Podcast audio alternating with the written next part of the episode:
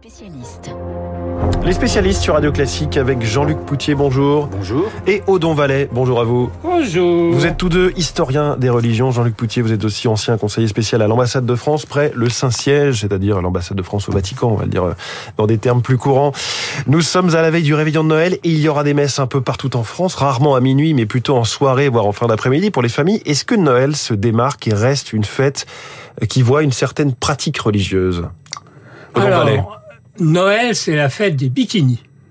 Ça va vous sembler étonnant, mais le pourcentage de chrétiens qui sont dans l'hémisphère sud Rapprochez-vous un petit peu du micro. ne cesse d'augmenter. Euh, et le pape François en sait quelque chose puisqu'il est dans l'hémisphère sud. Mais sur la France Alors, la France, c'est 0,80% de la population Mmh. mondiale et 2,4% de la population de baptisés catholiques. Et encore, Mmh. excusez-moi, mais le Vatican exagère, parce qu'il y a à peu près 20% des baptisés catholiques qui euh, quittent l'Église catholique. Et ça, Ouais. le pape François le sait, puisqu'en Amérique latine, c'est 30%. Donc c'est une toute petite partie. Cela étant, les traditions françaises de Noël ne sont pas à négliger, même si, et de très loin, les traditions les plus fortes sont dans les pays les plus froids. L'Allemagne, par exemple. Jean-Luc Poutier, est-ce qu'on a une idée du nombre de Français qui vont à la messe demain ou dimanche? Oh, c'est aujourd'hui très difficile à comptabiliser. En plus, Noël n'est pas la fête la plus fréquentée. euh, Plutôt les rameaux ou Pâques? Les rameaux, certainement, et la Toussaint.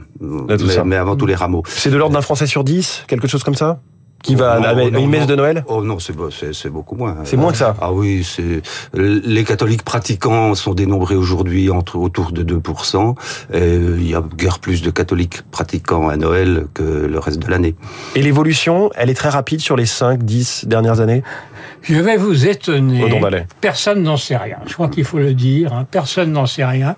Ça dépend des diocèses, ça dépend des paroisses. On imagine spontanément que les, les églises se vident de plus en plus. Sachant que par ailleurs, il y a de moins en moins de a prêtres. Une Donc, qui ne euh, se vide pas et qui se remplit. Allez au Sacré-Cœur à Noël. à Pourquoi Montmartre, à Paris. Pourquoi le Sacré-Cœur de Paris, mais il y a aussi des Sacré-Cœurs Oui. ailleurs? Parce que en fait, c'est pas français. C'est-à-dire que euh, c'est universel. C'est très touristique aussi. Oui, mais regardez les enfants de cœur, comme on dit encore en Afrique, ils sont blacks, ils sont jaunes, philippins, etc. On va dire d'origine africaine ou asiatique. Si vous voulez, c'est Western Union, hein, le jaune et le noir. Et d'une certaine façon, ça change beaucoup de choses. Mm. Et ça ne diminue pas, et même ça augmente. Mm.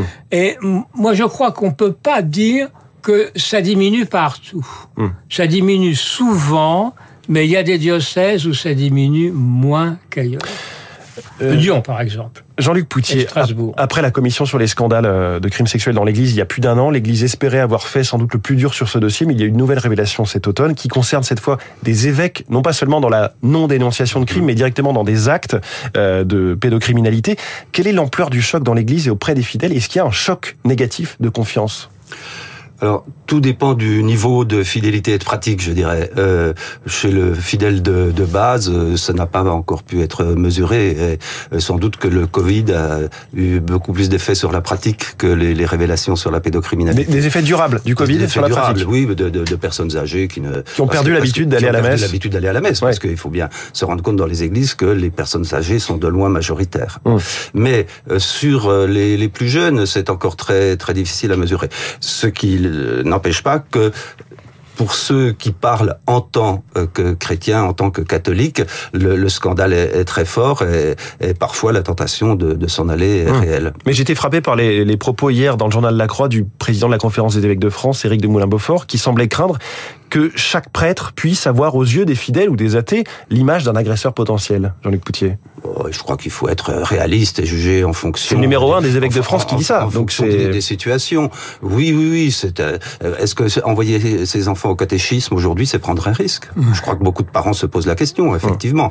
Enfin, je pense Parce que le chiffre issu de la commission, c'était il y avait 3% d'agresseurs parmi les prêtres. Ce qui est euh, évidemment colossal. Ah, c'est Si énorme. on imagine oui. ça dans l'éducation nationale ou autre, Euh, Oui, c'est c'est considérable. Mais Mm. euh, est-ce que c'est encore vrai aujourd'hui? Alors, il semblerait que le nombre de, euh, de délits euh, ou de crimes est remonté depuis quelque temps. Euh, mais je, je, le- tout le problème est une relation de confiance. Oui, Euh, si les justement. parents ont confiance dans le, le curé ou la, le ou la catéchiste de leur paroisse, je pense que le, le problème ne se pose pas. Mais euh, peut-être qu'il y a des endroits où il se posera très sérieusement. Odon Vallet, est-ce que la foi elle-même est touchée qu'il y a un choc de confiance vis-à-vis de l'institution? Qu'est-ce que la foi? Hein les fidèles, c'est la foi. hein. La foi, c'est tout simplement ceux qui vont à l'église à la messe. Mais donc les fidèles vont-ils le rester? Je pense que oui, et je vais peut-être vous étonner. Dans certains cas, ils y vont plus qu'avant. Si vous prenez par exemple euh, le scoutisme, le nombre de scouts de France, d'Europe, etc. les, les branches catholiques du scoutisme se Ouais, les portent bien branches catholiques du scoutisme se portent bien, les branches protestantes et laïques également. Hmm. Je pense qu'il y a un regain de la spiritualité chez les jeunes. Mais encore une fois, pas partout. Alors- Il- Il faut détailler paroisse par paroisse et diocèse par Hmm. diocèse. Jean-Luc Poutier Oui, je- peut-être qu'un bon indicateur, ce sera euh, l'année prochaine le nombre de baptêmes cette année, parce que le nombre des baptêmes reste encore élevé, et on le mesure, on le connaît.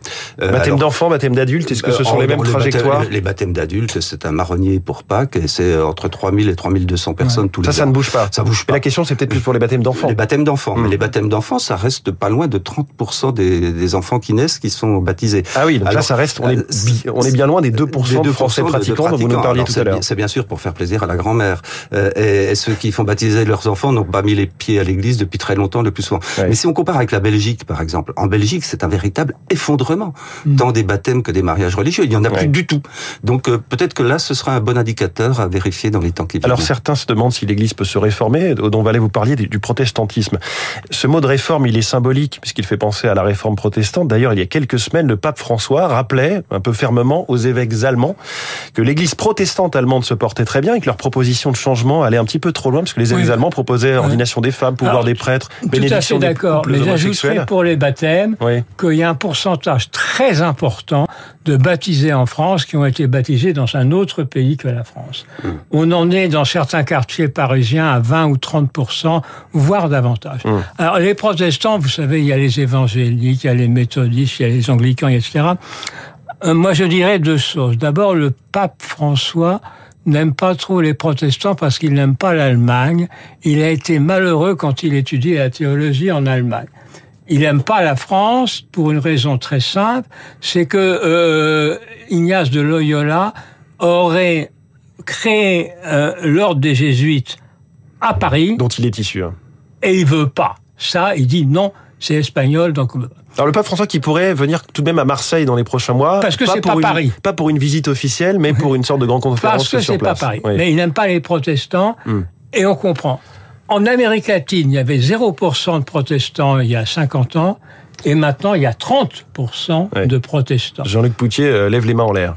Oui, parce que c'est la grande fuite de, de- des catholiques vers les églises évangéliques. Et Mm. je pense que euh, dans la tête du pape François, euh, certainement que cette fuite euh, pose une question. Qui, qui paraissent, qui paraissent plus modernes, plus festives peut-être aux yeux de, de- de- plus, des, des plus- fidèles. plus, plus festif et plus accueilling.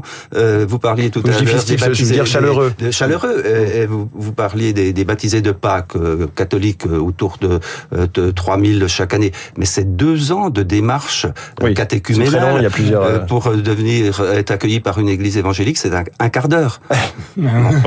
ça n'a- strictement rien à voir. Je parlais de ces propositions des évêques allemands, mais en vraiment en délégation, Mm. hein, unis euh, à Rome.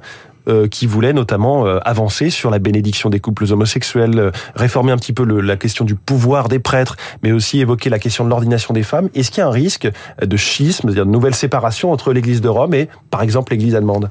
Alors sur l'ordination des femmes, c'est un sujet vraiment très très délicat, très très sérieux parce que c'est la dernière fois où le où un pape a invoqué l'infaillibilité pontificale, Jean-Paul II, pour dire qu'il n'y aurait jamais de femmes ordonnées dans l'Église. si je dois résumer, c'est un petit peu le 49.3 du pape. Euh, oui. C'est quand il dit c'est comme ça et pas autrement. C'est comme ça et pas autrement. Exactement. Et donc là-dessus, euh, il est il n'est pas possible d'envisager pour l'instant un retour en arrière du, du pape François. Alors est-ce que certains évêques allemands euh, iront euh, jusqu'à ordonner des, des, femmes prêtres?